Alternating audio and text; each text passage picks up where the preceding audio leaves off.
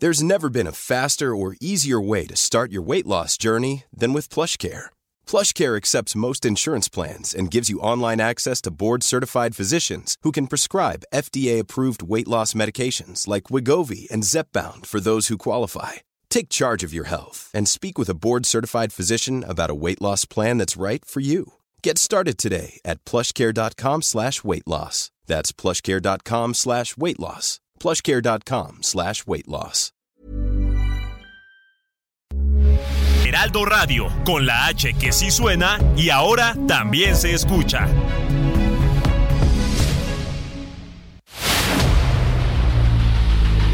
El dedo en la llaga. Había una vez un mundo en el que nadie creía. Un país de historias inexplicables. Una nación con personajes asombrosos. Santo Tomás tenía razón. Hay que ver para creer. El México increíble. Las verdades que duelen. La voz de los que callan. El dedo en la llaga. Infórmate, diviértete, enójate y vuelve a empezar. El Heraldo Radio presenta El Dedo en la Llaga con Adriana Delgado. Cuando pienses que el amor se ha olvidado de que estás ahí. Con tu imaginación. Si no puedes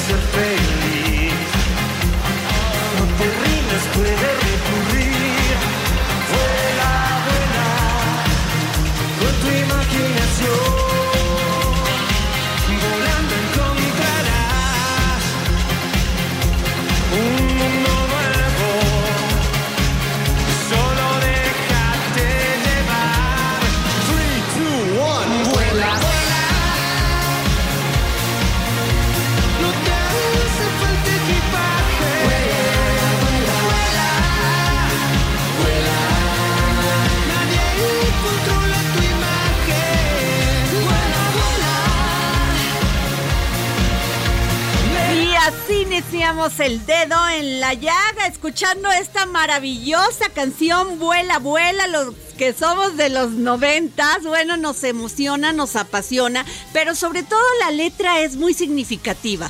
Que nadie pare lo que usted siente por dentro, que nadie pare sus deseos por progresar, por salir adelante. Hay que volar, con todo, con el sentimiento, con la emoción, con todo lo que uno tiene.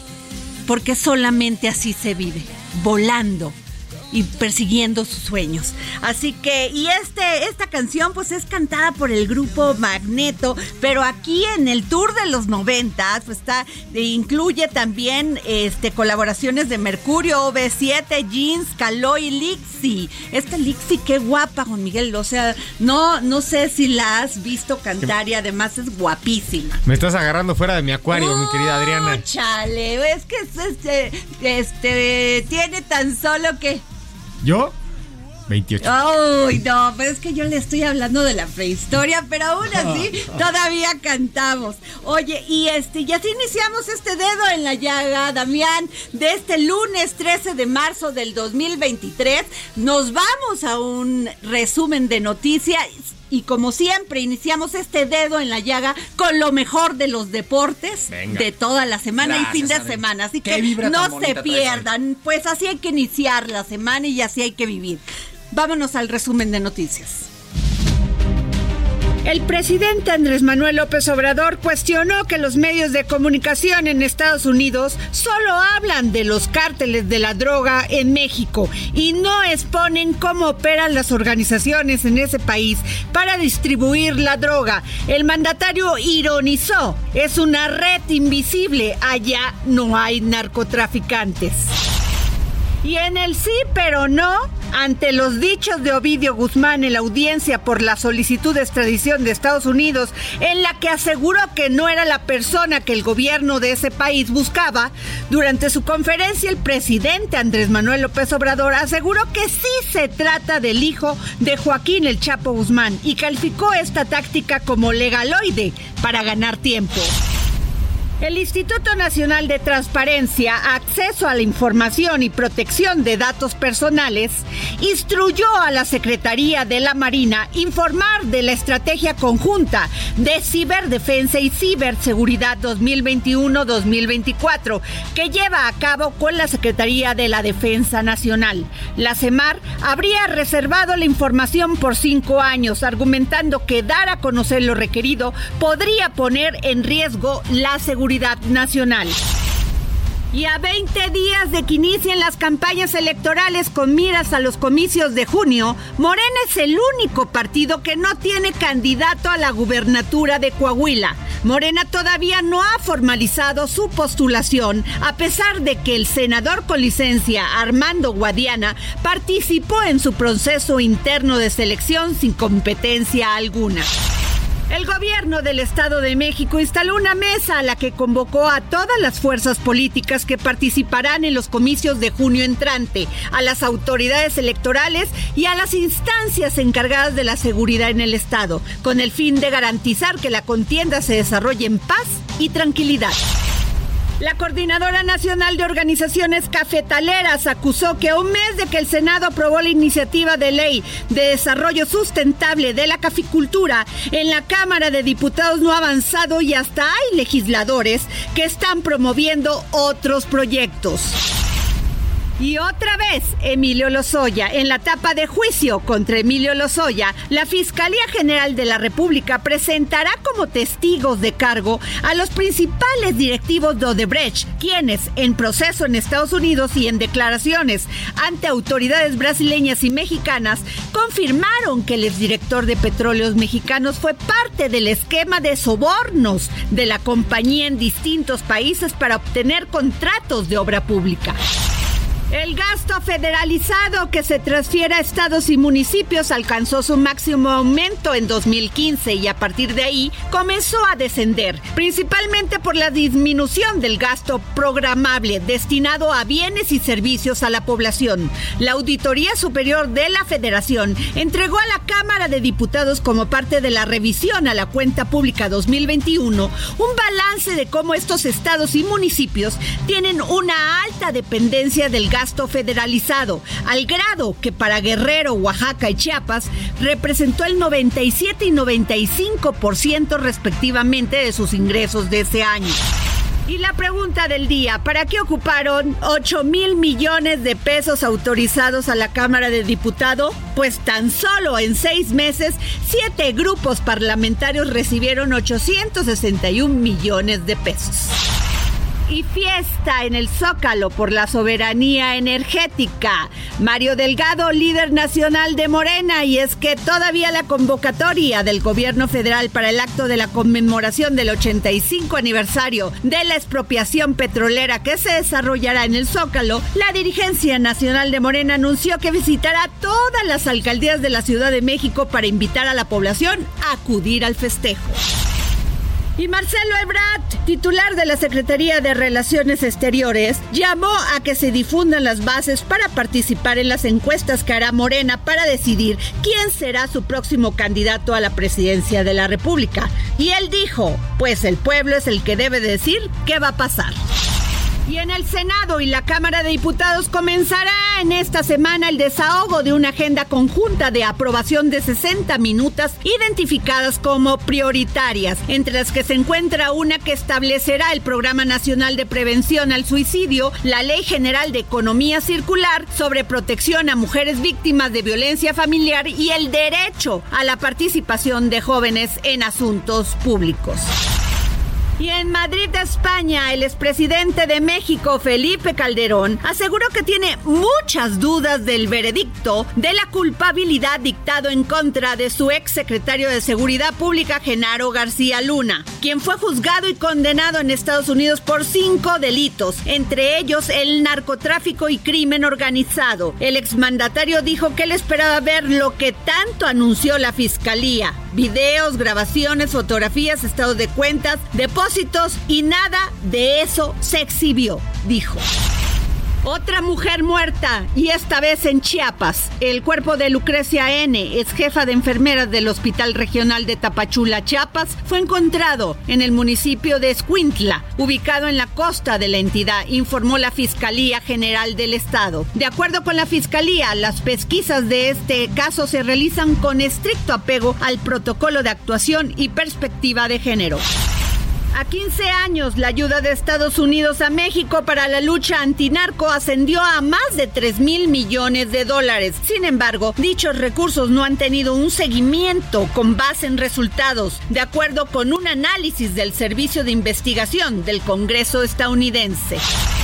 Y en internacional, el ministro de Hidrocarburos de Bolivia, Franklin Molina, criticó las declaraciones de la jefa del Comando Sur de las Fuerzas Armadas de Estados Unidos, Laura Richardson, quien advirtió de la extracción de litio en Bolivia, Argentina y Chile por sus rivales estratégicos.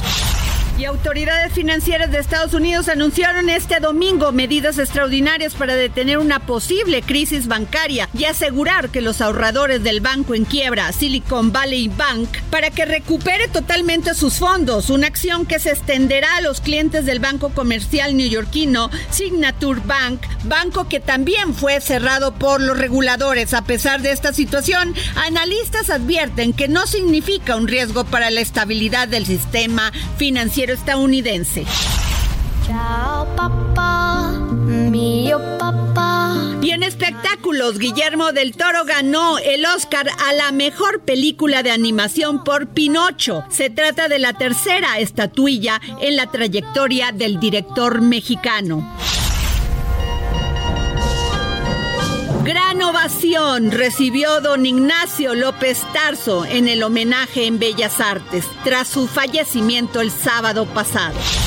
Y en deportes, sorprende México y apalea a Estados Unidos en el Clásico Mundial de Béisbol. México llegó con un pronóstico reservado a la segunda jornada del Grupo C del Clásico Mundial de Béisbol y salió rehabilitado del estadio Chase Field de Phoenix tras vapulear 11-5 a Estados Unidos. Y regresamos aquí al dedo en la llaga. Síganos en nuestras redes sociales, arroba Adri Delgado Ruiz, en Twitter y en varias. A ver, Damián y Juan Miguel, a ver, por favor, díganme sus redes. La mía, Damián, arroba Damián-MTZ, Damián Martínez. Arroba Juan Alonso 10 en Twitter. Ah, muy bien. A ver, México vence 11 carreras a 5 a Estados Unidos. Yo les voy a decir quién debe de estar muy feliz en este momento. El presidente. El El Presidente López presidente. Andrés Manuel López Obrador. Que ya les mandó una felicitación. felicitó Ah, y parte en la mañanera también. Sí. Habló de ellos, hasta analizó un poco el, el partido que partidazo. Qué partidazo de la novena mexicana, de la novena azteca. 11 carreras a 5. No se veía cómo lo hacen de una manera increíble los eh, dirigidos por Benjamín Gil. Juan Miguel, una, un partidazo auténtico ahí en Chisfield. Lo mencionas muy bien en el resumen. La gente se puso a festejar, no se querían ir, no se querían ir. Parecía el ángel de la independencia.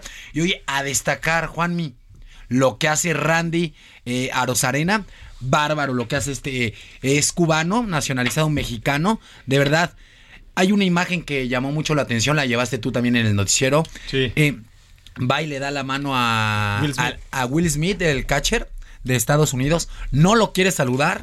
Le dice, no, no te voy a saludar. O sea, ni siquiera lo pela, lo, lo ignora. Es que Por ahí- después de tres imparables, ¿cómo lo iba a saludar, no? no, no, pero ellos se conocían, él lo dice eh, terminando el partido. Oye, yo lo conocía desde AAA, se me hizo buena onda Claro. ir y saludarlo y el otro eh, de manera muy racista porque es, es a las cosas como son aquí en el dedo en la llaga y racista le dice no te o voy sea, a saludar. discriminatorio, Discriminatorio y, total- y racista. totalmente. Yo pensé eso que no- ya ni existía en el deporte. No, sí, sí. No, se pasa. Es- ¿A es- poco? No, de, de A verdad los- que, que a, los brasileños en España le siguen gritando de todo. No, a los mexicanos Y a los también. mexicanos ¿En y sí, sí serio? pasa No. mucho. Entonces, buen triunfo y lo que lo que declara Randy me parece muy muy bueno.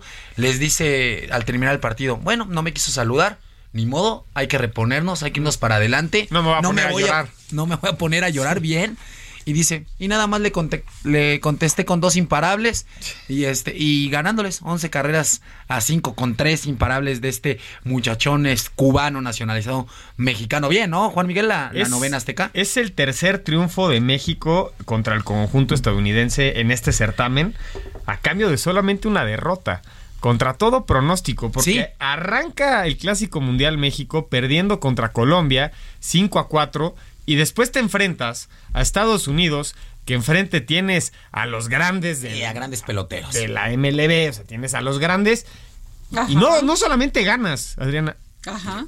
11 Fue un triunfo categórico lo que esto hace es, histórico, esto es histórico y pone a soñar obviamente a todo el aficionado de béisbol de que sí va a poder calificar a la siguiente ronda eh, la selección mexicana que juega mañana contra Gran Contra Bretaña. Gran Bretaña. Y dentro del, del- del grupo C donde está México también tendría que jugar contra Canadá. En caso de que ganes tus dos próximos dos eh, partidos, estaría calificando a la segunda ronda. ¡Wow! No, sí, memorable lo que hizo ayer la selección mexicana de béisbol.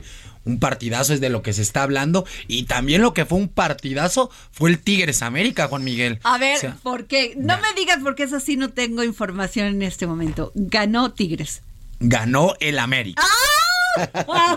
Ganó el América de Juan Miguel Alonso ve- 2-0. Ve, ve la cara de Juan Miguel Alonso. Sí, si lo vieran ahorita, chicas, como está joven y guapo, o sea, hace la cara así de, ¿ya ven? Sí, ve, Ya, ya lo pusiste, ya lo chiveaste. Aquí Dos- lo estoy viendo. y está. dos por A cero ver, ganó el es que América, tiene sus admiradoras. Sí, claro. Súbanme el rating. Oye, Adriana, y a mí lo que me llama mucho la atención son dos cosas. Fue el planteamiento del Chima Ruiz, que puso a Córdoba y a Laines al mismo tiempo, yo creo pensando la ley del ex. Alinea Guiñac después de que viene de lesión, Sí. jugó a media semana la Conca Champions, no va a poder no va a poder jugar la vuelta por tema de Djokovic que no puede jugar en Estados Claro. Unidos porque no está vacunado. No está vacunado y no puede entrar. Pero dentro del partido, me parece, los primeros 20 minutos, Tigres muy bien. Laines jugó muy bien por izquierda. Le ganó, de hecho, al pelón Lara en varios mano a mano. Y cuando lo cambian de banda, se pierde. El América toma el control y se hace presente. El Cabecita Rodríguez, que hace uno de los mejores partidos que ha, que ha tenido desde que llegó al América. Y después un golazo, el segundo gol de Diego Valdés. Ese es el Diego Valdés que quiere el América. ¿Y cómo le festeja la afición este de sí, Tigres? Sí, con coraje. Con coraje. Y además, el regreso de Cendejas, grandes noticias para las Águilas del América. Y este resultado es muy importante para la América. ¿Por qué? Y muy malo para Tigres por la misma razón. El fin de semana se juega el clásico regiomontano. El sábado a las 7 de la noche, Tigres contra Monterrey. Y el, el sábado a las 9 de la noche, también. el clásico nacional, Chivas contra la América. El Chivas perdió contra Puebla, el América viene con el envío anímico de ganar 2 por 0 en el volcán, que no, no es poca cosa. Favorito América entonces, ¿te parece? Yo creo que favorito ¿Y tú? Chivas por, por la tabla. A ver, no, aquí vamos Sí. a... a- ¿Tu El- favorito también, América? No, no, a mí, a mí la verdad, quien, ga- quien gane... No, Es que ya- hablar del sí, equipo de Damián sí. porque les fue pésimo. Perdieron contra Cruz Azul 1-0. Los Pumas no caminan absolutamente nada. De los últimos cinco partidos, nada más una victoria, cuatro derrotas. Pumas no está caminando para nada. Catorceavo de la tabla. Me parece que eran dos victorias o tres victorias, dos empates, seis derrotas Sí. para Rafa Oye, y Puente si Río. vieran la cara de Damián viendo a Juan Miguel, o sea, como diciendo, dime todo, órale, órale, sácalo. ¿Van a destituir a Rafa Puente o no, Damián? Sí, hoy, hoy hubo reunión en rectoría Ajá. con, con el rector, también con Mejía Barón, también presente Rafa Puente. No quisieron hablar los futbolistas al terminar el partido. Hay imágenes de cómo salen de cantera universitaria, no se pararon a hablar con los medios. Momentos muy tensos los que vive Club Pumas, no, no camina con Rafa Puente Jr. Un proyecto que fue muy criticado a la, llegada de, de este señor que pues, también fue actor, que también fue directivo, que eh, todo esto que permea no, no tiene la misma identidad que tiene el Club Universidad, son filosofías, eh, a mi parecer, muy diferentes. No es lo mismo, ya lo platicábamos, Juan Miguel, dirigir a Lobos WAP No. que dirigir a los Pumas, uno de los cuatro equipos grandes de, del fútbol mexicano, y le ha pesado. Le ha pesado, fue muy criticado también por haber traído, en lugar de preocuparse por cómo va el equipo, eh, traía unos tenis que alcanzaban los 86 mil pesos. Se le ve con los tenis. ¿Cómo Ah, unos tenis ay- que cuestan ayúdate, 86 ayúdate un poquito. 86 mil? Sí, traía- ¿De qué son? Sí, unos eran, son de diseñador, son eh, unos Jordan, unos Jordan 1, que, que en colaboración. Entonces, papi, ayúdame a ayudarte. O sea, No, bueno. no, no, vas perdiendo y sales con esos tenis. Con- no, como Y- el del coche, que nomás ganó un partido y se ganó un Sebastián super Córdoba. Sí. Entonces, le, le criticaron mucho eso, que en lugar de preocuparse por cómo se ve en... en- en- Que ganen en la banca, que gane, que gane una institución co- como, los Pumas, que tiene que ser siempre protagonista del torneo y no lo, no lo ha sido. Y lo que llama mucho la atención, Damián, perdón que te interrumpa, es que Pumas sí invirtió en este proyecto. Sí hubo una inversión. Llegó Salvio, llegó Del Prete, llegó Tuti, Dineno. sí. Hubo, hu- llegó Molina, llegó Freire. Hubo una inversión, cosa que en los proyectos de Pumas es raro verla. Sí, Del Prete. A Lilini no le dieron, no le abrieron la cartera nunca. Y Lilini llegó con, con Pumas a una final. Sacó a Sí. Cruz Azul en ese Sí, fatídico o sea- en la Cruz Azulada más grande. Pero los resultados no están acompañando a la inversión y eso en el fútbol se llama fracaso y tiene consecuencias. Sí, no, Claro. llegó, llegó Dani Alves, llegó del Prete desde el torneo pasado, que Pumas fue uno de los equipos que, que, que más se armó el, el torneo pasado y ahora con este nuevo proyecto de Rafa Puente Jr. no se ve. Hoy, hoy este, ya se hace esta junta, se esperan noticias por la noche o mañana. Sigue o no de- del este Rafa Puente del Río, es una incógnita, no va a seguir. no va a Tenemos seguir. un minuto. A No va a ver, díganme Y lo que yo- quieran mí- aquí en esta A mí me mesa de- gustaría eh, tocar el tema de lo que pasó en San Mamés. Ah, Eh, sí. eh, les aventaron billetes al Barcelona. El caso Negreira, eh, si, si ustedes todavía no lo conocen, es que durante 17 años el Barcelona le pagó al vicepresidente del comité de arbitrajes Millones. un 7 millones durante esos 17 años para que fuera neutral. Pon el Es Barcelona a nivel arbitral. escándalo. Y hoy el escándalo es espectacular. ¿Por qué? Porque el árbitro estaba inactivo. Es como pagarle a un juez y decirle, sé neutral. Vas a ser neutral a mi favor. Entonces, Corrupción en el Barcelona. se está persiguiendo la Fiscalía de Ya Barcelona. hizo La una Fiscalía hizo una denuncia al Barcelona. No la Liga. La Fiscalía de España está persiguiendo este delito que pasó en Barcelona. Y esto, esto apenas está empezando. Pues muchas gracias, Un placer, Miguel Adri. Alonso, Damián, muchas gracias por. Gracias. estar aquí en el dedo en la llaga e informarnos de lo mejor orden, de los Adriana. deportes. Gracias. Y bueno, déjenme decirles que hace aproximadamente 15 días, de más o menos un, un mes, hablamos de la desaparición de, de Ricardo Lagune, de Ar- Ricardo Arturo Lagunes Gasca y el profesor Antonio Díaz Valencia, quienes habíamos mencionado que este ellos se habían opuesto a esta pues que Ternium, esta empresa siderúrgica que está instalada en Monterrey, siguiera abusando de ellos y de su comunidad porque pues ahí está instalada una mina que ellos que ellos este explotan. Tengo en la línea a y para esto déjenme decirles también que se había mencionado que estuvieron unos este unos personas que representaban a Ternium en esta reunión con ellos y en una en una pero bueno, me voy mejor con el señor Arturo Lagunes, padre del activista desaparecido Ricardo Lagunes para que nos explique. Don Ricardo, eh, don Arturo, ¿cómo está? Muy buenas tardes. Muy buenas tardes, muy buenas tardes. Sabemos que ayer se llevó a cabo una misa en la Catedral Metropolitana de Jalapa para pedir, la- pedir que aparezcan con vida Ricardo y Antonio Díaz Valencia. Este, ¿no se ha sabido nada, don, don Arturo? No, eh, agradecerle primeramente la atención que tiene de hacernos Gracias. esta entrevista ante su gentil auditorio. Eh, efectivamente, ayer por la mañana eh, llevamos a cabo una misa, como cada 15 días lo venimos haciendo a partir del día 30.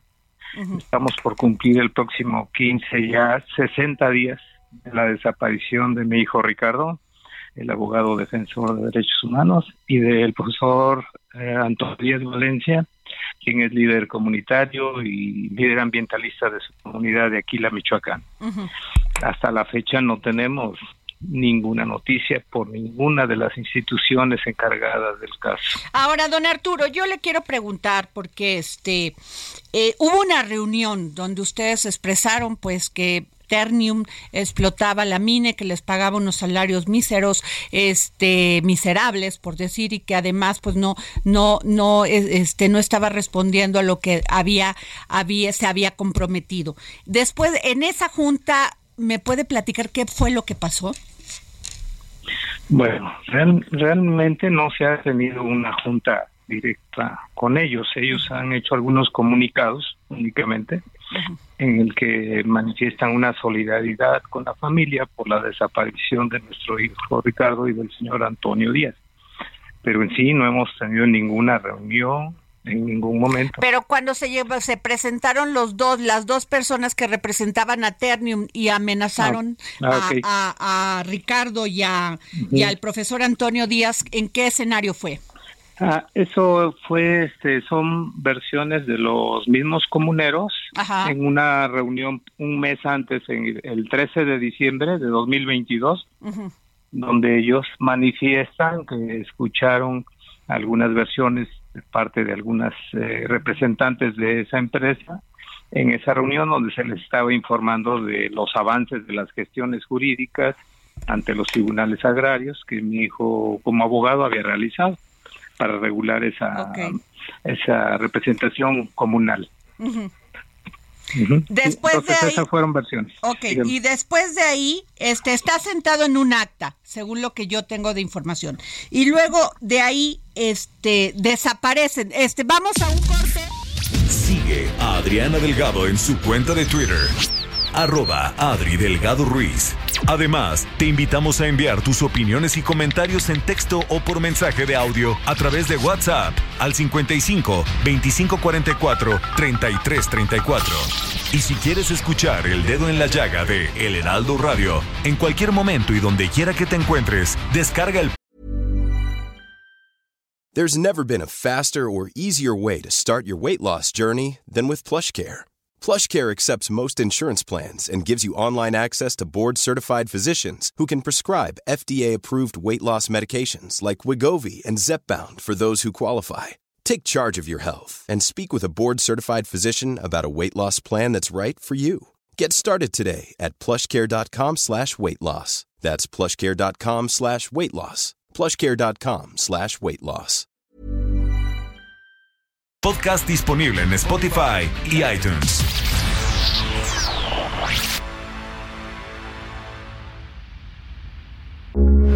Heraldo Radio, con la H que sí suena y ahora también se escucha. Heraldo Radio, con la H que sí suena y ahora también se escucha. Sigue a Adriana Delgado en su cuenta de Twitter en arroba Adri Delgado Ruiz. Y envíanos tus comentarios vía WhatsApp al 55 25 44 33 34 o 55 25 02 21 04. Adriana Delgado entrevista en exclusiva a la directora del Museo Nacional de Arte, Carmen Gaitán Rojo. Tienes 18 años. Estás, tuviste la oportunidad de estar en París, de vivir el arte de México. También viviste en ese momento muchos movimientos culturales, muchos movimientos sociales. Estaban despertando los jóvenes, estaban despertando las mujeres a tener un espacio en la cultura. ¿Qué fue para ti estos movimientos? Mm, Fíjate, esa pregunta es muy formativa porque es, es el despertar, por ejemplo, de las mujeres a la apropiación de su cuerpo, a tener la posibilidad por primera vez de decidir, porque ya existía la, la pastilla anticonceptiva. Es el gran salto y la gran responsabilidad de no caer en un libertinaje, sino en la apropiación de tu ser para valorarlo, pero también para descubrirlo, para poder saber que, que eres la dueña de tu destino y que tú puedes conformar el futuro de una vida siendo ahora sí no la religión, no los padres, no el miedo, sino tú la propia capitana de tu barco. Y para mí ese descubrimiento en París fue fundamental y me dio un gran arraigo en mí misma y una gran sensación de que, de que éramos muy poderosas las mujeres y de que teníamos un estandarte que portar porque ya no íbamos a estar sujetas al miedo, al miedo y a la condena. El no sentirme condenada por una religión o por el qué dirán o por la moral a mí me dio una enorme libertad interna para escoger lecturas, para escoger películas, para también saber el bien y el mal, porque es muy fácil en esa edad, con tanta libertad, también irte por el camino fácil. Jueves, 10.30 de la noche, El Dedo en la Llaga, Heraldo Televisión.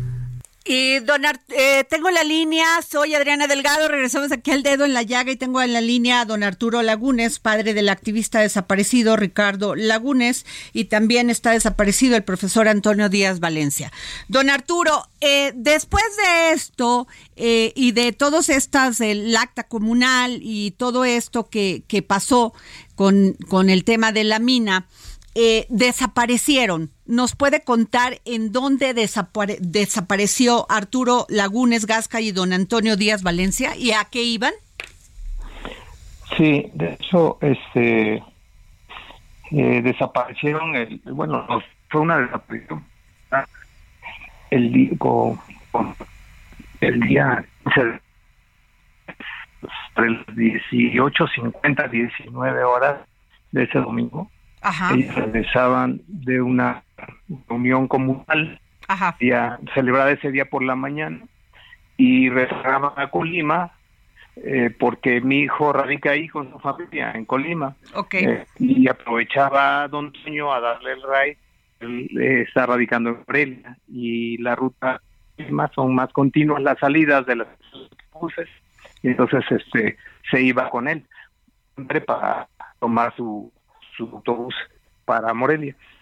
entonces, la, desaparición forzada se llevó a cabo en Cerro de Ortega, Tecomán, Colima, donde apareció el vehículo de mi hijo ahí con unos disparos en, las llantas, en el, frente de la camioneta, pero sin razón de sangre. Y pues a raíz de esa situación, al encontrarse muy cerca de la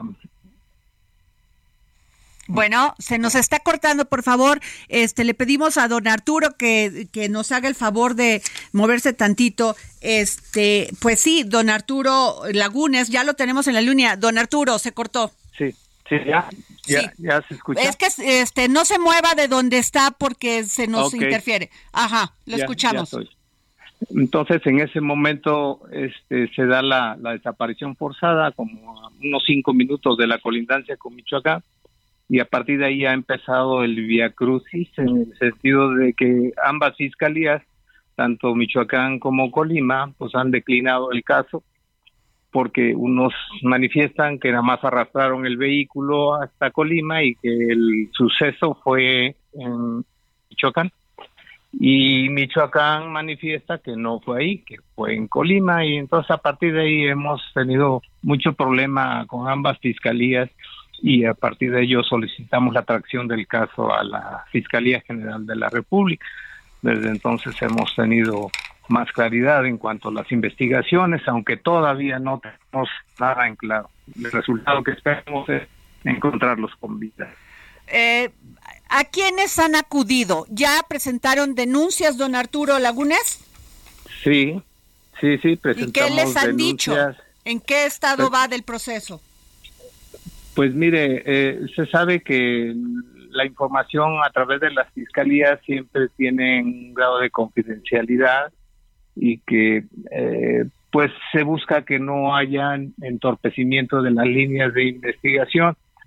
Eh, nosotros nos enfocamos más a la Comisión Nacional de Búsqueda en el sentido de que hasta el momento no se han implementado estrategias adecuadas en base a un contexto, en la situación que guarda ese, esa zona de, Michoacán de alto índice de violencia, la circunstancia de la mina ubicada ahí y que no ha incumplido con sus compromisos contraídos hace 10 años con, con la comunidad y afectando el tejido social y ante la otra situación de que no hay una representación comunal legalizada, tiene más de tres años vencido y pues los incumplimientos en cuanto a los pagos y al beneficio de infraestructura a la comunidad, pues se conjuntaron esa serie de problemas que obligaron a don Antonio, que es el líder mayoritario, a ocupar la representación comunal y que es un líder ambientalista, pues a buscar los servicios jurídicos de mi hijo para tramitar ante el Tribunal Agrario y la Procuraduría Agraria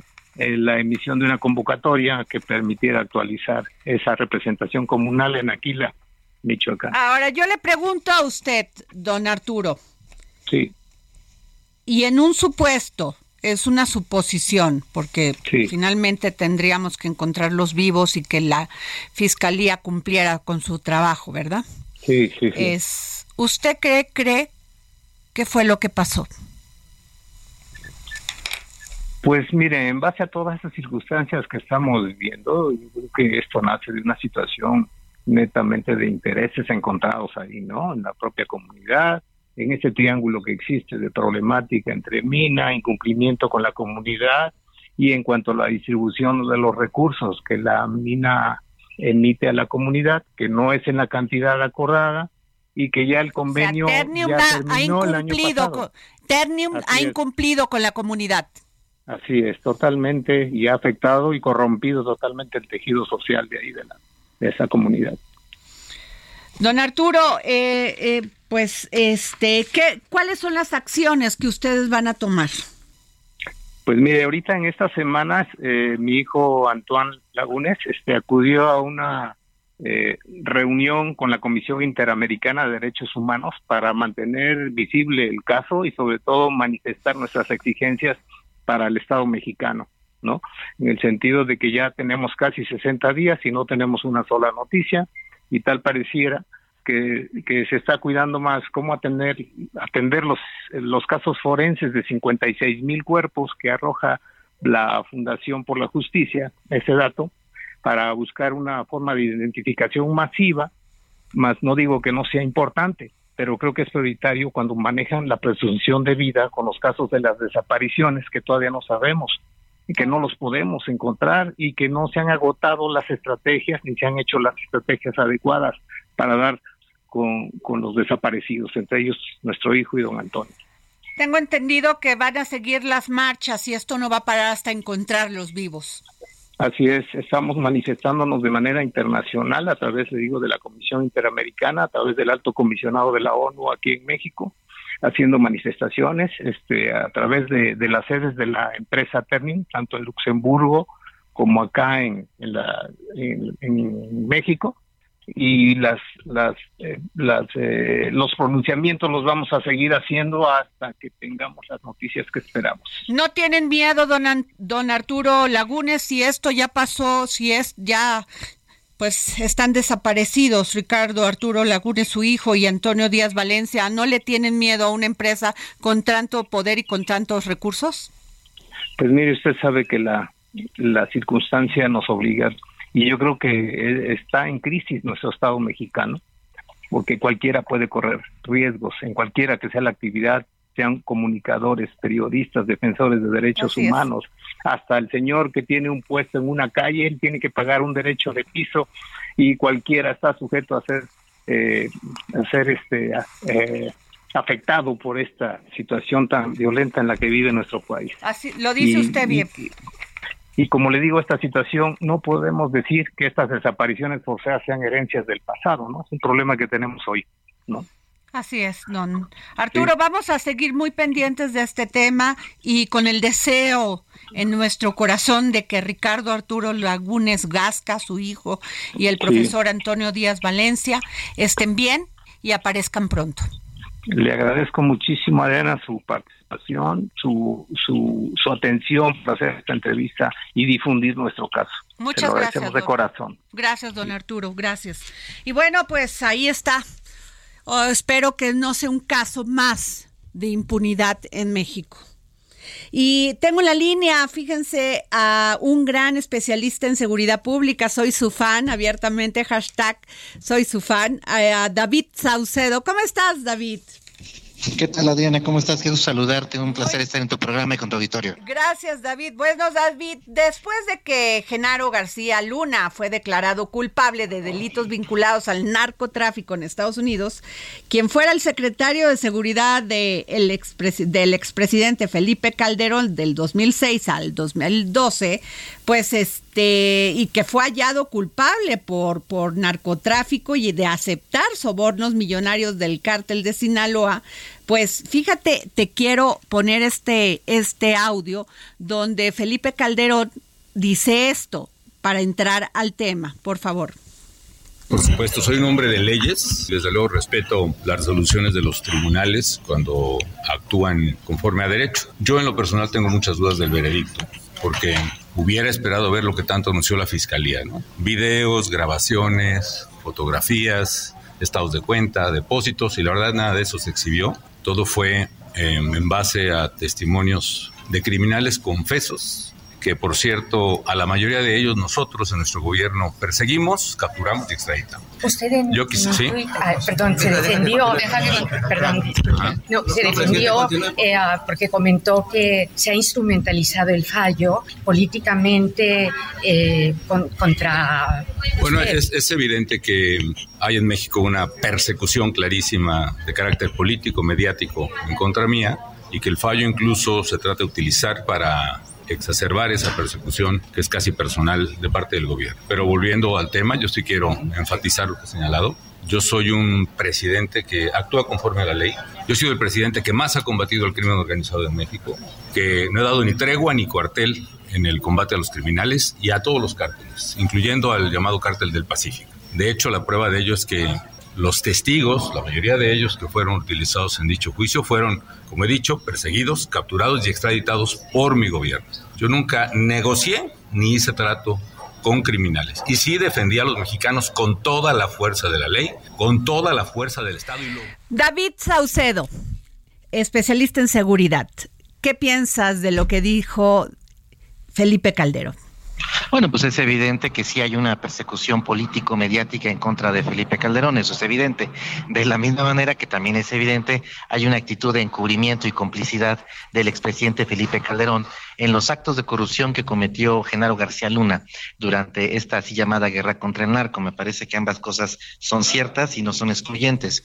Lo que eh, queda pendiente por parte del expresidente Felipe Calderón, evidentemente, es dar a conocer eh, más detalles acerca de cómo fueron sus acuerdos y en qué sentido, eh, para que eh, Genaro García Luna se condujera de esta manera, eh, de manera gangsteril, haciendo una alianza con un grupo delictivo, el cártel de Sinaloa, eh, pero que significó pa- para fines mediáticos una supuesta guerra contra el narco que no era tal.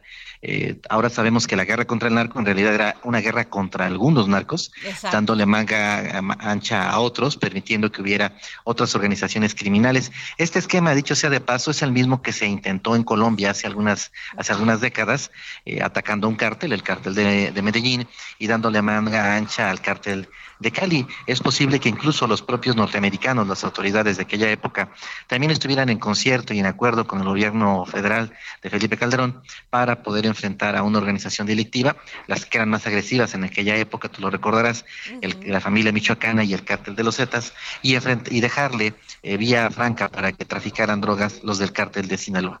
Me parece que esta declaración del presidente, del expresidente Felipe Calderón se da en el contexto de lo que para mí es una inminente y próxima negociación entre eh, Genaro García Luna y el gobierno de los Estados Unidos para acogerse al, al programa de protección de testigos y convertirse en un, en un eh, testigo de cargo en el siguiente juicio que se lleve en contra de algún narcotraficante de alto perfil. Tú recordarás que están en cola de extradición tanto Ovidio Guzmán como eh, Rafael Caro Quintero. Ahora, te pregunto esto, el presidente Andrés Manuel López Obrador, siempre que se refiere a este caso, dice, es imposible que Felipe Calderón no supiera nada de lo que hacía Genaro García Luna. Y lo más probable es que durante el juicio que se celebre en contra de Ovidio Guzmán en Estados Unidos o contra Rafael Caro Quintero o contra algunos de los otros narcotraficantes de alto perfil, de alto perfil que están en cola de extradición, es posible que Genaro García Luna nos dé luz acerca de en qué sentido estaban eh, dirigiéndose las estrategias en materia de seguridad.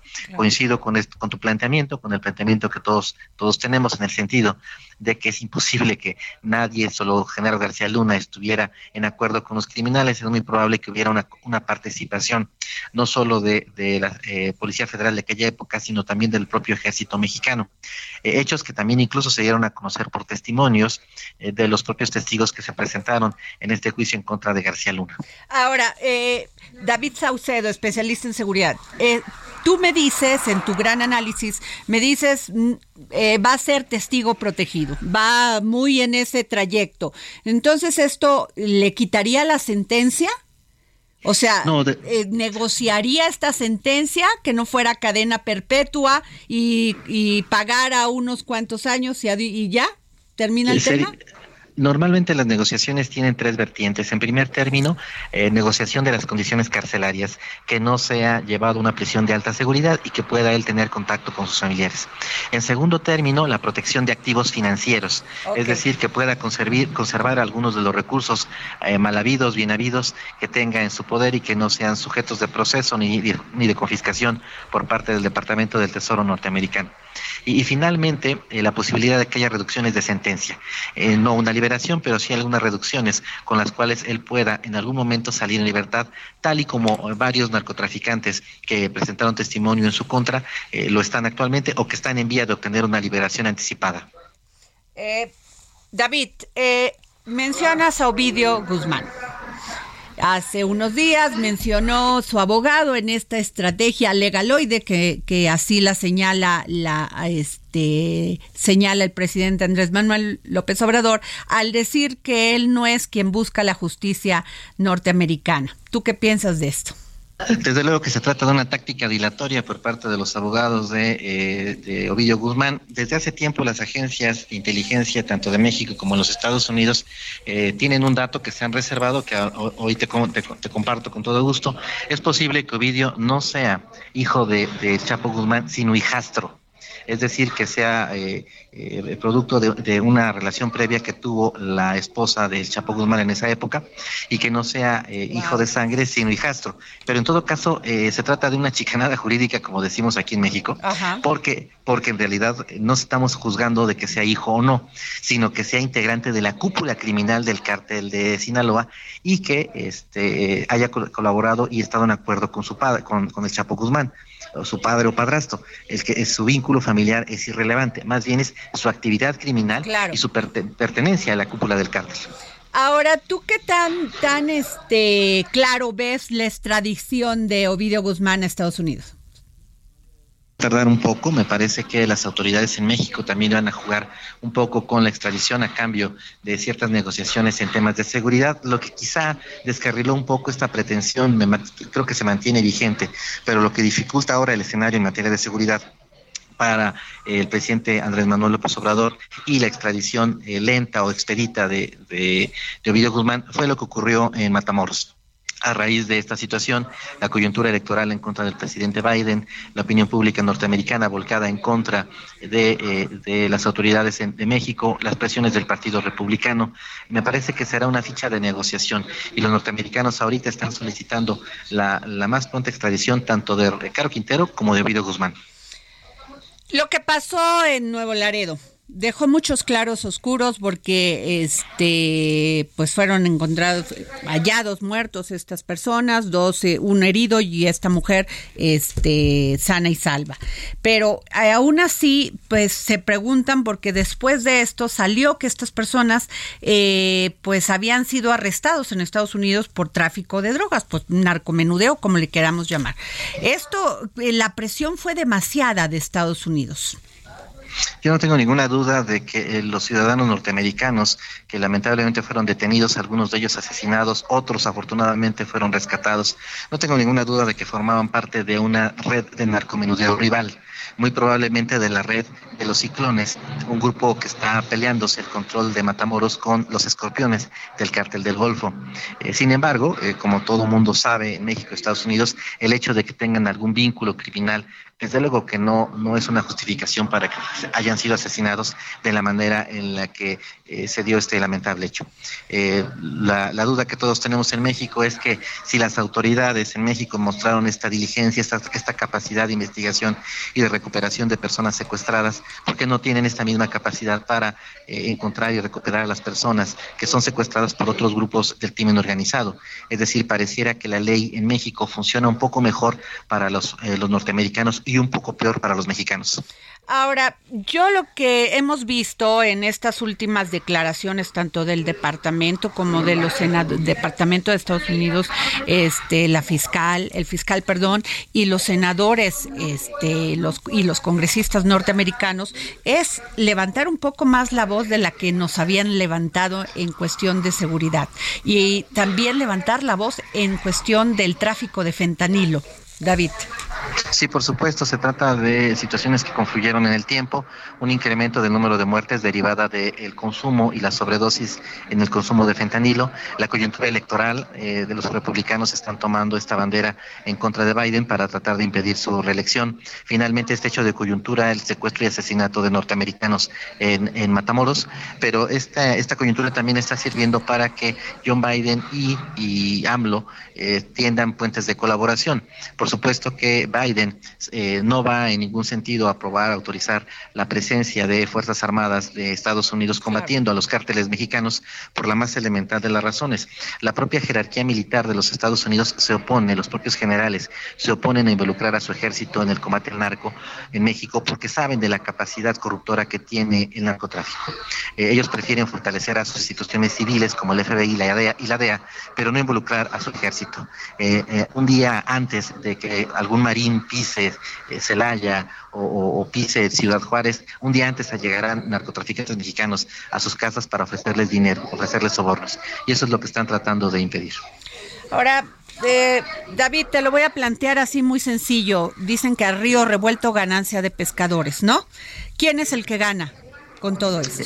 Con estos ataques me parece que el presidente Andrés Manuel podrá subir algunos puntos de encuesta con la extraordinaria capacidad mediática que tiene, se envuelve en la bandera, eh, reclama a los americanos, se enfrenta con los republicanos, se pone al lado de los, de, lado de los demócratas. Yo sí veo viable que el presidente pueda mandar un mensaje de apoyo para que los mexicoamericanos que están en los Estados Unidos puedan fortalecer un poquito más a los candidatos demócratas, eh, pero de todos modos los mexicoamericanos y los afroamericanos americanos votan masivamente por el Partido Demócrata. Quizá aporten un poco en su favor. Muchas gracias, David Saucedo, especialista en seguridad. Gracias por este gran análisis. Nos llega la guillotina y pues nos tenemos que ir. Mañana nos escuchamos.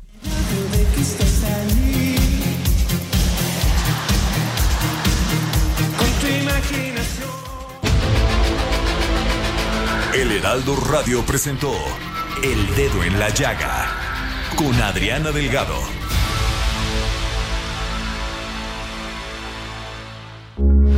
Heraldo Radio, con la H que sí suena y ahora también se escucha.